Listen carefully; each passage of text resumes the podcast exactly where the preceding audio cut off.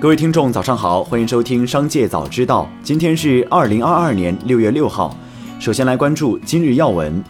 继河南村镇银行储户因取不出存款维权发生健康保显示红码后，河南郑州的某知名房企烂尾楼业主也在劫难逃。据报道，该项目停工已经八个月，面临烂尾风险，业主们多次上访维权，希望政府可以跟进解决。六月十二号，跟进的业主们健康保显示红码，要求进行隔离医学观察，寸步难行。对此，社区给出的回复是，这些业主属于香港反正人员，需要提交。转码申请以及不进入高风险地区、不再依法维权的保证书、健康码才能恢复绿色。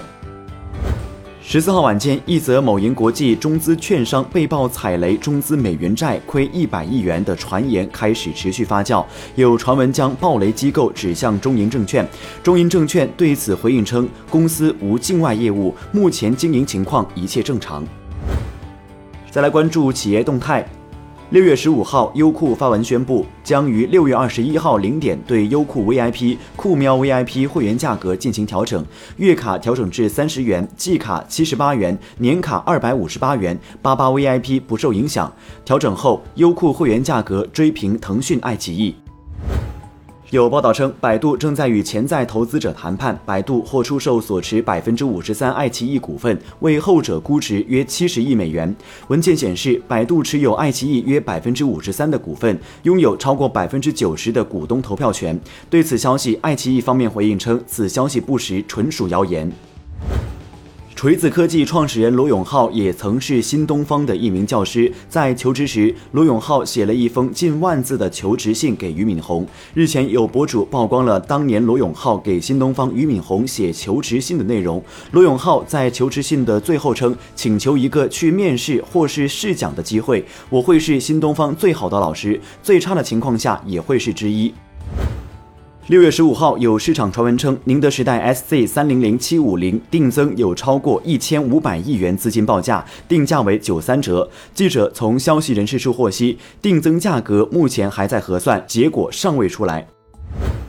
普洱茶公司澜沧古茶递交招股说明书，拟港交所主板挂牌上市。根据福若斯特沙利文报告，按2021年普洱茶产品产生的收益计算，澜沧古茶是中国第二大普洱茶公司。2021年，澜沧古茶收入5.59亿元，卖茶叶的确赚钱，而且是高毛利的生意。从2019年至2021年，公司的毛利率分别为百分之五十八点七、百分之七十点四和百分之六十五点九。六月十五号，在北京市新型冠状病毒肺炎疫情防控工作第三百六十六场新闻发布会上，北京市市场监管综合执法总队副总队长、督办新闻发言人贺杰介绍，六月十二号，朝阳区市场监管局已对北京裕泰糖果娱乐有限公司未按规定扫码测温、查验核酸检测证明的行为依法吊销营业执照，目前已送达行政处罚告知书和已列入严重违法失信名单告知书。近日，淘宝用户运营中心负责人玄德在一场用户吐槽会上，针对用户反映的在购物软件上相同产品售价却不统一的质疑作出回应：绝对没有大数据杀熟，我们是个合法的公司。相同商品售价不一有多方面的原因，比如用户享受优惠补贴不同，进入商品页渠道不同等。再来关注产业新闻。数据显示，五月十六岁到二十四岁人口调查失业率达百分之十八点四。中国首席经济学家论坛理事王军表示，四五月份极高的失业率，相信不会是一个常态。随着线下活动恢复正常和支持政策的出台见效，未来几个月失业状况会有明显改善，不宜对这一短期数据过于悲观。某电商平台拖欠商家贷款，联系多次不给解决。从某电商平台退店快一年了，保证金仍未被退还。某电商平台乱扣保证金，客服态度、服务差。目前六幺八促销活动在各大电商平台开展得如火如荼，然而在一些投诉平台上，却有不少商家投诉称，有电商平台存在拖欠商家贷款、占用商家保证金等情况。